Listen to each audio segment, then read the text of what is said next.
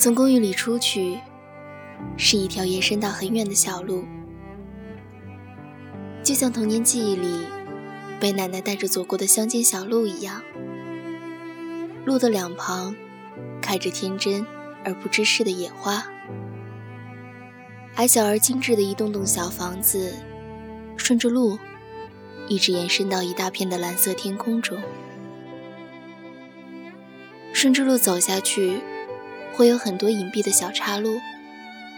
还记得第一次跟秋秋两人茫然而激动的对未来的生存环境探险时，我们一直顺着路走到桥边，因为争论到底路过了几个岔口而气急败坏。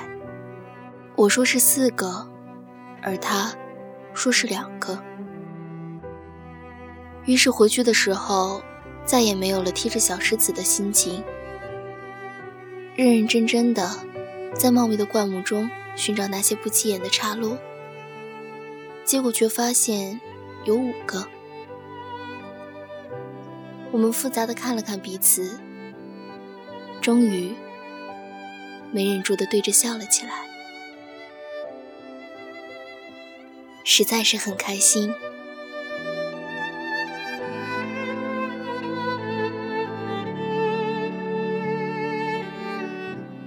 大家好，这里是片刻，我是雅雅。今天要和大家分享的文章是来自不愿透露姓名的彭小姐的《最美好的时光》。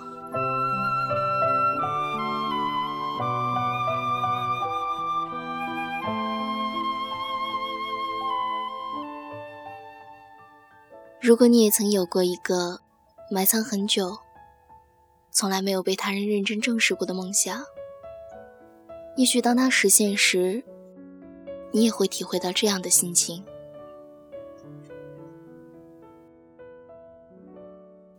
现在还是记得很清楚，初中的时候和蛋蛋躲在操场边上塑料遮阳板下，那里是一个小小的地下室通道，地下室。究竟是用来做什么的？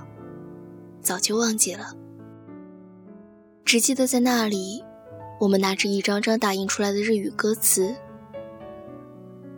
日语当然是看不懂的，只是点缀着下面的罗马音，甚至有时候连点缀的必要都没有，多浪费纸呀！我们在那里，究竟是怎么唱起来的呢？只记得笑得很开心，实际上是不是五音不全呢？是不是发音超级搞笑呢？我的记忆没办法告诉我答案了。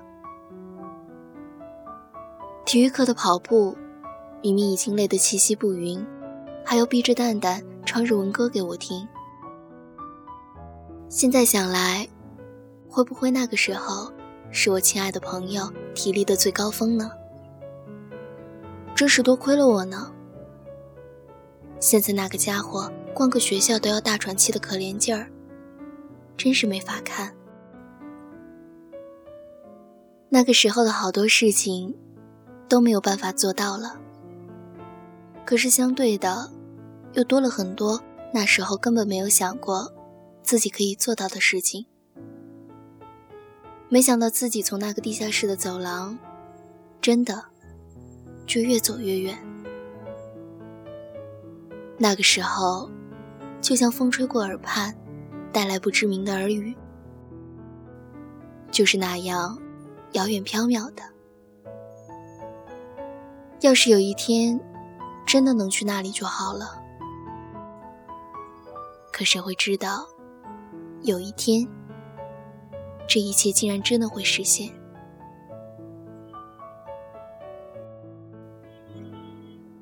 一直以来都很喜欢的一个作家，看着他笔下描绘出的那个国度，又或许是看到他在那个国度是如何一点点认识脆弱敏感，却又意外坚强顽固的自己，被那样的故事所打动，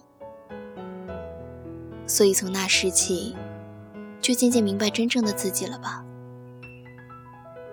承认自己的固执情绪化，改也改不了的柔软内心，学会一点点和这样的自己和解。而现在所走的，也许是跟他稍微有些不同，却又很像的路吧。实际上，无论是怎样的生活，都不会永远满意幸福。就好像想要成绩好，就要必须花时间用功一样。那些做出选择同时就被我们抛弃的沉默成本，人生就是这样的。所以你知道的。你漫步在漫画般明媚干净的街道下，就要忍受一个人独来独往的寂寞；你享受着便利干净的各种设施，就要接受亲人朋友都不在身边的无助；你握拳发誓要考上东大，就要接受在伸懒腰时看到明亮而空荡荡的图书馆映在黑夜里的样子。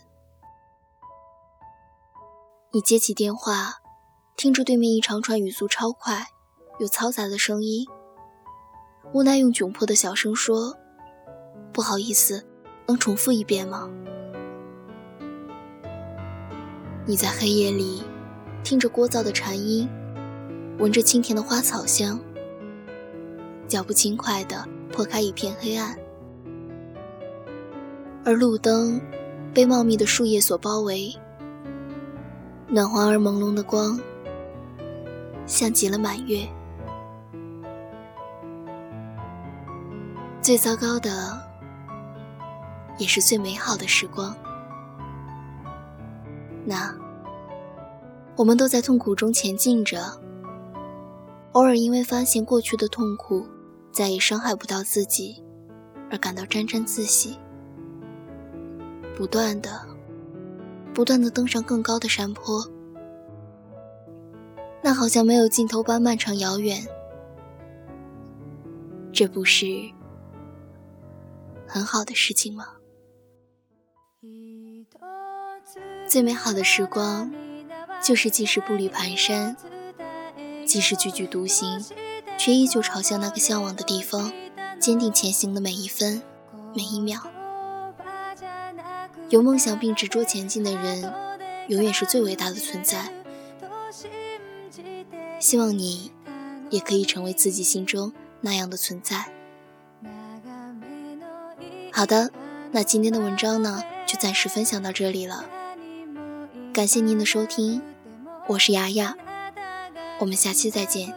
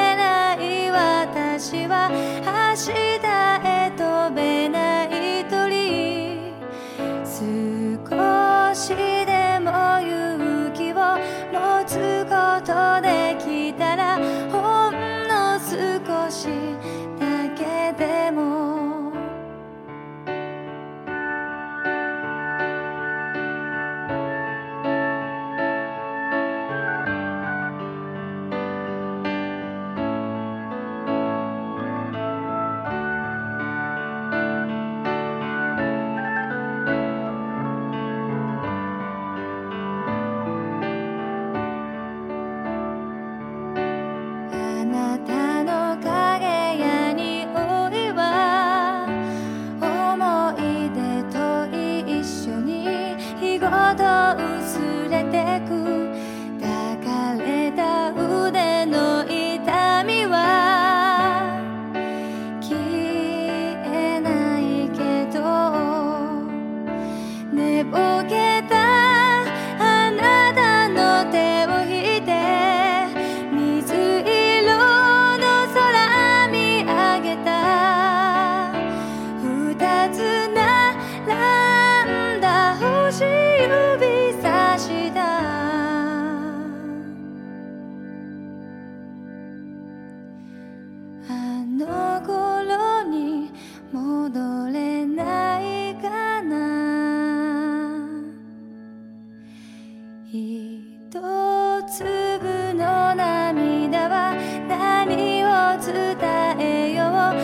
してこぼれ落ちたの？言葉じゃなくたってハで感じられる。と信じて